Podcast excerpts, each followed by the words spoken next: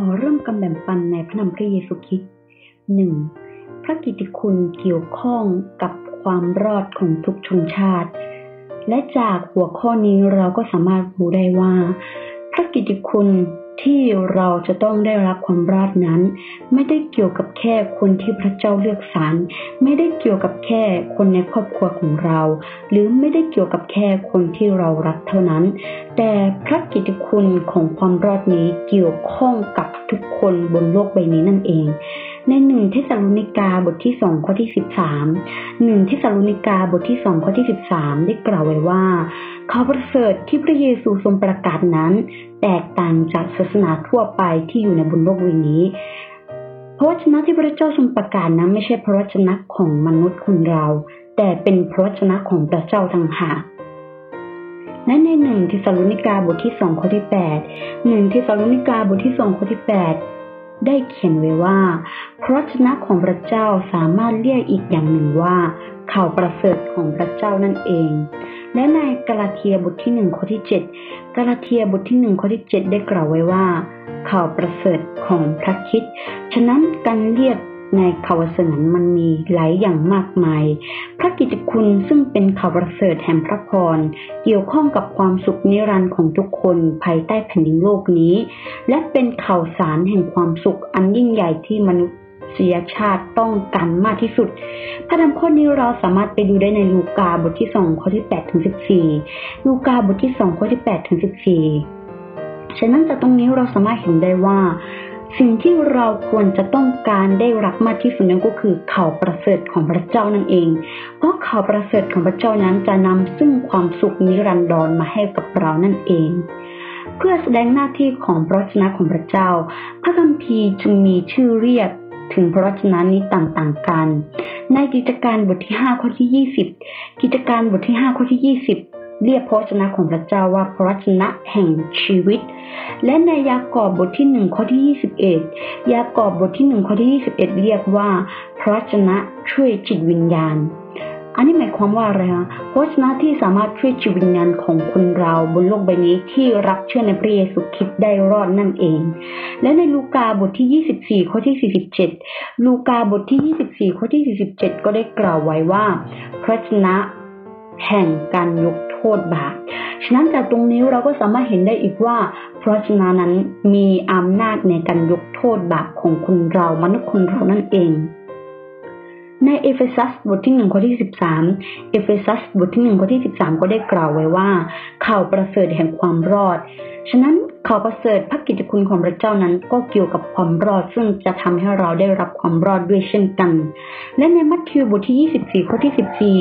มัทธิวบทที่ยี่สิบสี่ข้อที่สิบสี่ได้เขียนเกี่ยวกับพระชนะนี้ไว้ว่าข่าวประเสริฐเรื่องแผ่นดินของพระเจ้า ฉะนั้นจริง ๆ แล้วข่าวประเสริฐหรือพระชนะของพระเจ้าหรือ อ่า หรือว่าข่าวประเสริฐของพระเจ้านั้นมันมีสิ่งที่เรียกได้หลาย ๆ อย่าง และเป็นสิ่งที่เราสามารถเข้าไปดูได้ในพระคำที่ดิฉันได้พูดไว้เมื่อกี้นะคะ ในกิจการบทที่ 4 ข้อที่ 12 ได้กล่าวไว้ว่า ในผู้อื่นความรอดไม่มีเลย เพราะว่านำอื่นซึ่งให้เราทั้งหลายรอดได้นั้น ไม่โปรดที่มีทำกันมนุษย์ทั่วใต้ฟ้า ฉะนั้นจากตรงนี้เราสามารถเห็นว่าอะไรคะ จริงๆแล้วเราสามารถเห็นได้ว่า บนโลกใบนี้ถึงจะมีพระมากมายองค์ไหนก็ตาม ถึงจะศักดิ์สิทธิ์แค่ไหนก็ตาม แต่ผู้ที่สามารถทำให้เรารอดได้นั้น มีเพียงแค่พระเจ้าพระเยซูคริสต์องค์เดียว เพราะพระเจ้าก็เด็กตรัสกับเราไว้แล้วว่า บน ใต้ฟ้านี้ ในใต้ฟ้าแผ่นดินโลกนี้ไม่มีน้ำอื่นใดที่สามารถให้ชีวิตนิรันดร์แก่เราได้นั่นเอง และในยอห์นบทที่ 14 ข้อที่ 6 ยอห์นบทที่ 14 ข้อที่ 6 ได้ตรัสไว้ว่า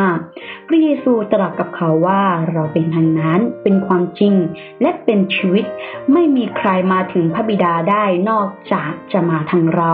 ฉะนั้นจากที่เรารู้กันนั่นก็คือ พระเยซู พระบุตร พระวิญญาณ อ่าหรือว่าพระเจ้าสามสิ่งนี้ก็เป็นอันหนึ่งอันเดียวกันนั่นก็คือ อ่า พระบุตรพระวิญญาณพระเจ้าสามอันนี้เป็นอันหนึ่งอันเดียวกันค่ะฉะนั้นถ้าวันนี้เราไม่ไปในทางของพระเยซู เราก็ไม่สามารถไปพบพระบิดาที่อยู่บนสวรรค์นั้นได้ ฉะนั้น วันนี้เราพูดแบบนี้เราจะว่าอย่างไรล่ะ เราไม่สามารถพูดได้ว่ามันมีสองคน พระเจ้ามีสององค์ เพราะมีพระเยซูแล้วก็มีพระบิดา จริง ๆ แล้วทั้งสององค์นี้เป็นแค่องค์เดียวกันเท่านั้นเอง แต่เพราะฤทธิเดชอำนาจของพระเจ้าพระเจ้าสามารถอยู่ทั่วใต้ฟ้านี้ได้ ฉะนั้นถ้าหากวันนี้เราอยากได้รับความรอด เราก็ให้ไปเป็นทางนั้นก็คือ ไปเป็นอ่าไปในทางที่เป็นความจริงและเป็นชีวิตนั่นก็คือไปทางพระเยซูคริสต์เพื่อไปหาพระบิดานั่นเอง เนื่องจากข่าวประเสริฐของพระคิดเป็นวิธีเดียวที่แท้จริงในการช่วยชีวิตจิตวิญญาณของผู้อื่นให้รอดได้ฉะนั้นเรา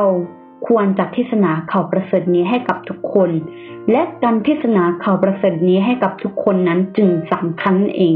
ฉะนั้นวันนี้เราอย่าลืมนะคะว่าข่าวประเสริฐของพระเจ้านั้น ควรให้ทุกคนนั้นได้มีโอกาสในการรับรู้ข่าวประเสริฐของพระเจ้า และควรจะประกาศข่าวประเสริฐของพระเจ้านี้ให้แก่ทุกคนบนโลกใบนี้ เพื่อที่ทุกคนจะสามารถร่วมรับมรดกบนแผ่นดินสวรรค์ร่วมกับเราได้นั่นเอง ฉะนั้น วันนี้ดิฉันขอแบ่งปันข้อพระคัมภีร์ถึงเท่านี้